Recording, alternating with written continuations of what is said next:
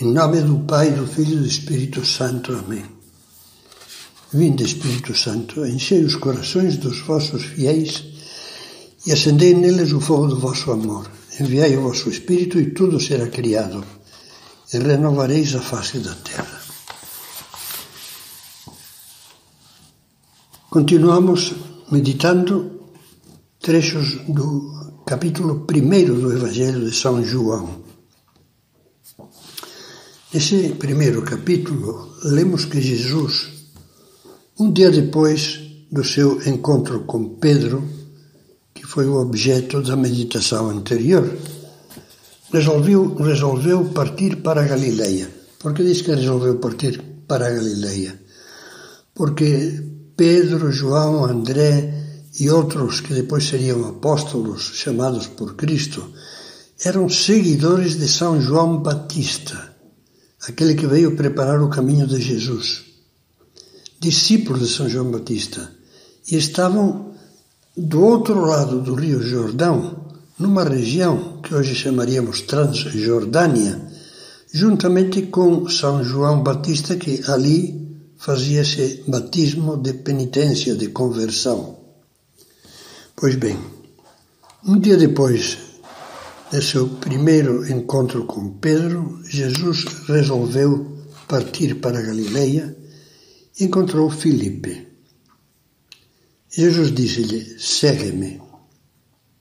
Filipe acolheu de alma aberta o chamado e, topando com seu conterrâneo e amigo Natanael, lhe confiou: Olha, encontramos aquele de quem escreveram Moisés na lei e os profetas.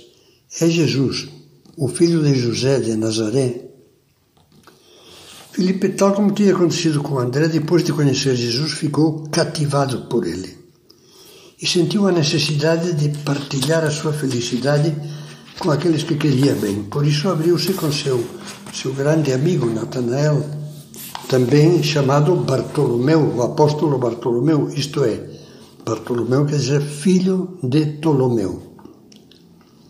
Eles pertenciam, como dizia, a uma turma de galileus que tinha descido da sua terra ao norte da Palestina até a margem oriental do Rio Jordão, na Pereia, onde João Batista, o profeta que atraía multidões na época, estivera ministrando um batismo de penitência e chamando todos à conversão.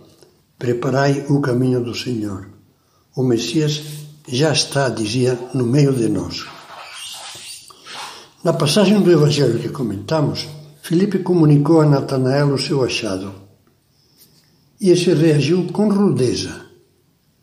De Nazaré pode sair algo de bom? Filipe respondeu, ficou sem, sem resposta a isso. Quer dizer, como veremos agora a seguir, uh, Natanael era de Caná da Galileia, uma cidade relativamente próxima de Nazaré, e que desprezava Nazaré, como acontece às vezes na rivalidade entre cidadezinhas. De Nazaré pode sair algo de bom, é um pouco rude, não? Natanael, apesar de cético, aceitou o convite de boa fé e foi com Filipe ao encontro de Jesus. O Evangelho diz: Jesus viu Natanael que vinha ao seu encontro e declarou a respeito dele: Este é um verdadeiro israelita no qual não há falsidade. Natanael exclamou: De onde me conheces? Jesus respondeu: Antes que Filipe te chamasse, você preste atenção a isso. Antes que Filipe te chamasse, quando estavas debaixo da figueira, eu te vi. E a estas palavras, Natanael respondeu emocionado e, e, e com quer dizer, atingido profundamente, Natanael exclamou: Rabi, mestre, tu és o filho de Deus, tu és o rei de Israel. Este diálogo dá matéria para meditar. Em primeiro lugar, ele nos mostra que, aos olhos de Deus, a nossa alma sempre e em todo lugar é transparente. Para ele está escancarada. Não a vê como um fiscal caçador de falhas mas como pai e amigo, disposto a ajudar-nos a fazer da nossa vida uma participação no amor infinito que Ele é. Isso foi o que Natanael percebeu quando Jesus lhe disse: Debaixo da figueira eu te vi. Ele sabia daquelas preocupações íntimas que, sentado sob a árvore, no lugar onde Jesus não o podia ter visto, o afligiam e que Natanael não tinha comentado com ninguém.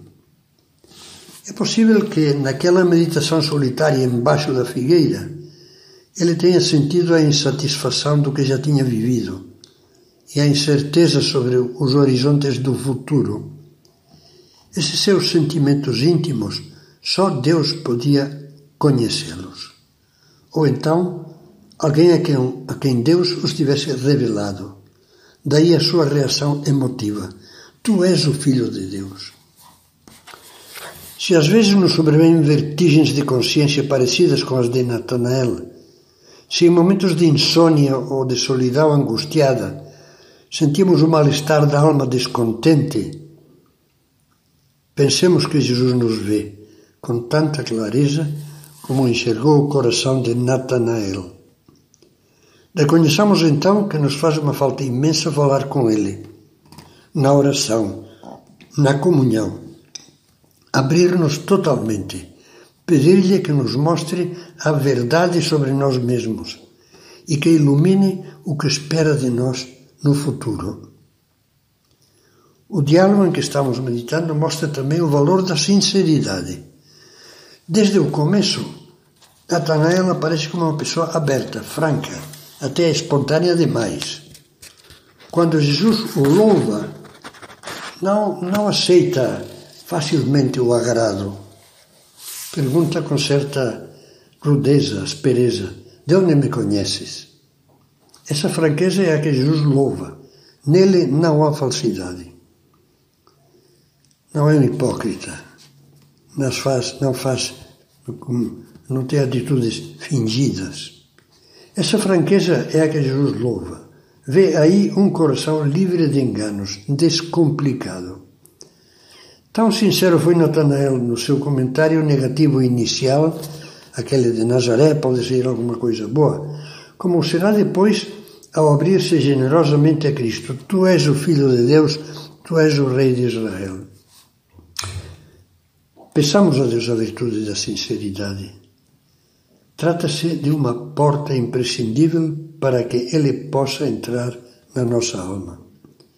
Sem ela, viveremos no escuro.